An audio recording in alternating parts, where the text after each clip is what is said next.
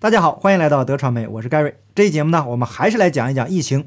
由于这个总加速式的清零政策已经是怨声载道，民不聊生了。啊，有些忍无可忍的民众啊，已经开始反抗了，甚至是指桑骂槐，公开怼习总。那终于有人在网络上曝光了上海清零乱象的罪魁祸首。那另外呢，今天还有一个视频传出，习总正在视察的海南省连续传出了明显的枪声。这节目我们就聊一聊以上的几个内容。已经退休的这个廖晓辉是上海市第二军医大学附属长征医院的副院长，他在上周就曾经发文狠批，呼吁关注疫情下的额外死亡率，倡议民众居家隔离。那最近上海又陆续传出了有民众因为封控无法得到及时的救治而离世的消息。廖晓辉再次在社交平台上发声了。他说自己是具有四十二年三个月党龄的老传染病专家，最近每天都处在焦虑中，每天都想尽一己之力帮助身边的人。目前的工作量远远大于正常上班的日子。这都四十二年了，您还没退出中共啊？看来呀，需要挨上一顿社会主义铁拳，否则是不会清醒的。身在中国的有识之士都面临着同样的问题，对于中共的邪恶程度认识不够。当然，这其中有一些是装糊涂，有一些是因为得不到真实的资讯。通过这两年多以来做视频的经验呢，我个人领悟到，真实可靠的资讯对于人的认知是起着决定性作用的。大部分普通人的智商其实都差不多。主要是大家接触的资讯不同，由于近些年这个媒体行业整体的道德败坏，以及这个大科技公司的 AI 推送机制，导致了获取资讯的范围越来越单一。媒体为了获得更多的点击量生存下去，那 AI 推送给观众想看的内容，那只为给观众喜欢看、喜欢听的资讯。因外国的媒体呢，他还有那么点羞耻感，那报道错误了还辟个谣啥的。那中共国的媒体呀，则是将无耻进行到底，大部分都是带有政治性目的的报道，说白了就是造假宣传。那报道真相啊，已经跟犯罪行为等同了，什么扰乱社会治安、颠覆国家政权这样的口袋罪是比比皆是啊。那说点真话就可以颠覆这个国家的政权，就说这到底是个什么国家吧。那很多中国人呢是被社会主义铁拳揍醒的，因为实在是太痛了，所以痛定思痛。那，廖晓辉说，普通居家风控进入第十六天，比病毒两个最长潜伏期十四天多两天；普西进入第十一天，也比一个最长潜伏期七天长了四天。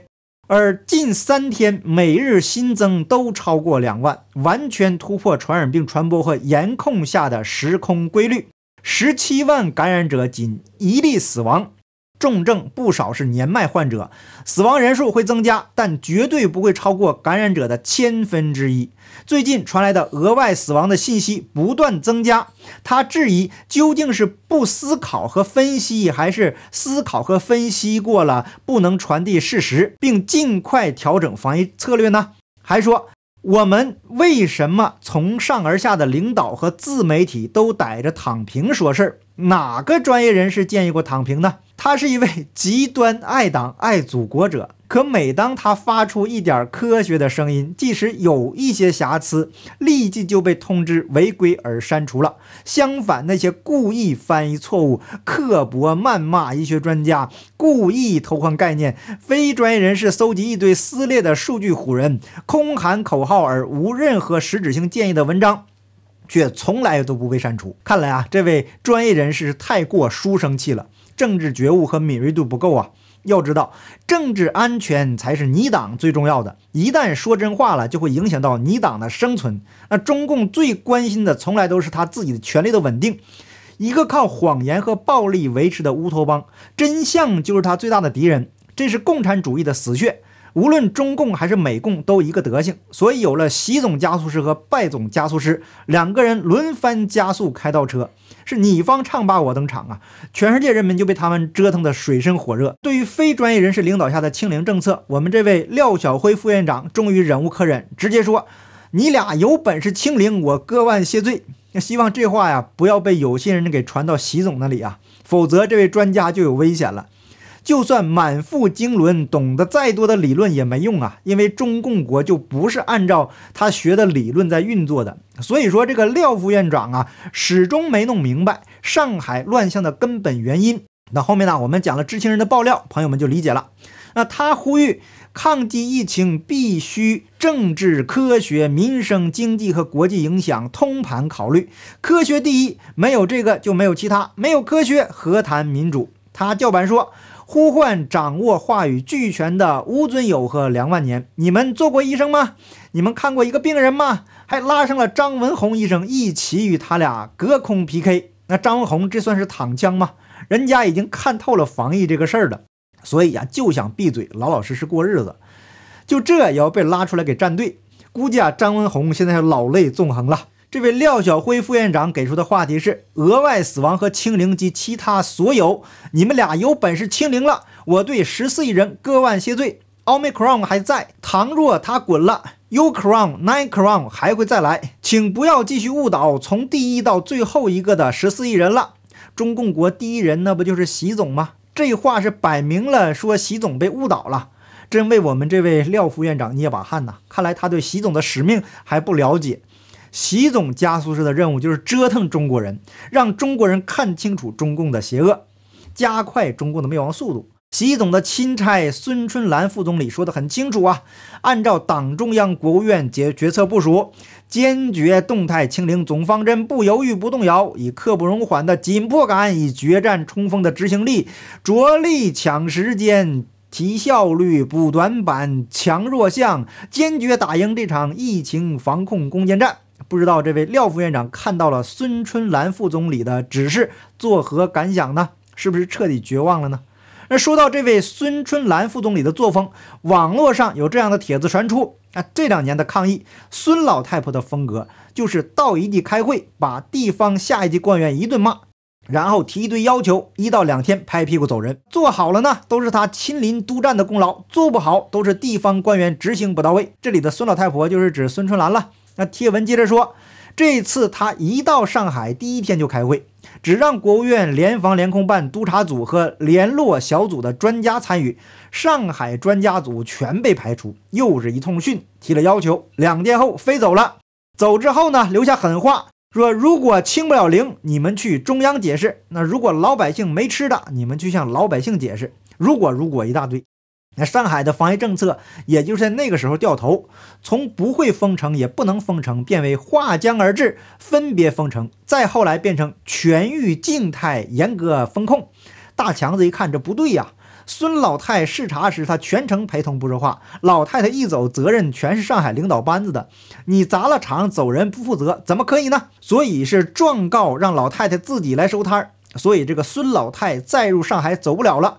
孙老太再来这次，发现自己被套了。这四应四进是自己的人，也就是联防联控办全面接管上海防疫政策制定和落实，包括调配资源，所以想变招。这里的大强子啊，指的就是这个上海市委书记李强了。四月四日就拟出三区划分的松动政策，说是八成试点，其实就是想变通上海的做法。期间因为上海疾控中心朱女士电话门事件。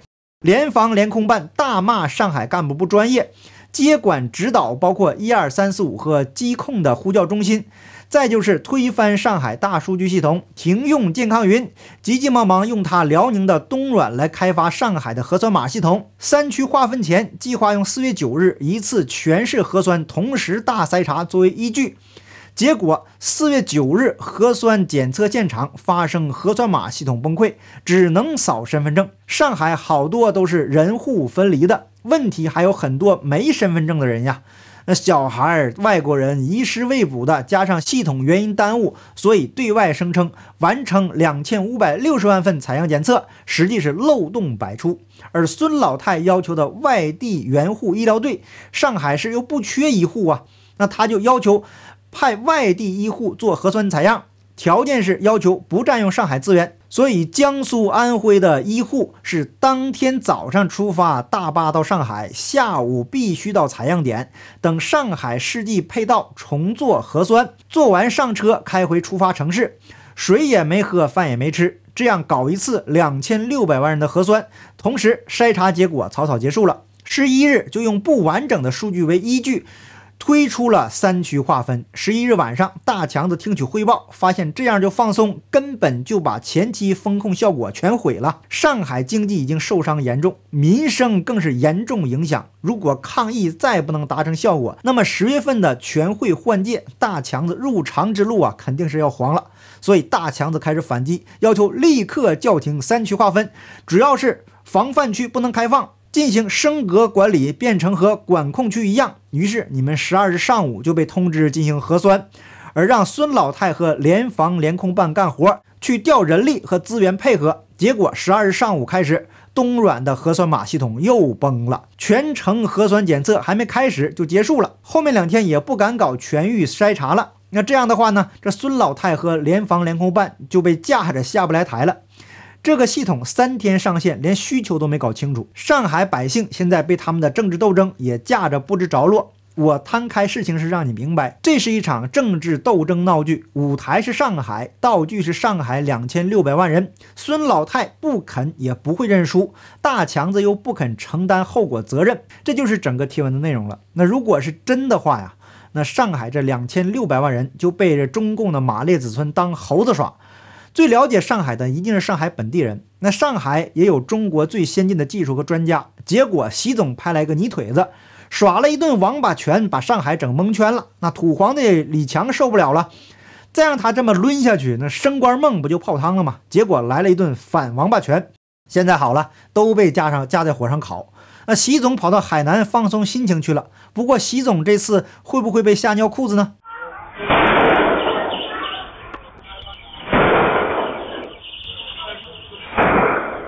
那今天网络上就传出了视频，显示啊，这个不断有枪声传出，不知道这个是否跟习总有关系呢？那视频的详细内容，请到我的 Telegram 频道观看，链接在说明栏。总之呢，中共只要存在一天，中国人就别想过好日子。好，感谢您的点赞、订阅、留言、分享，我们下期节目见，拜拜。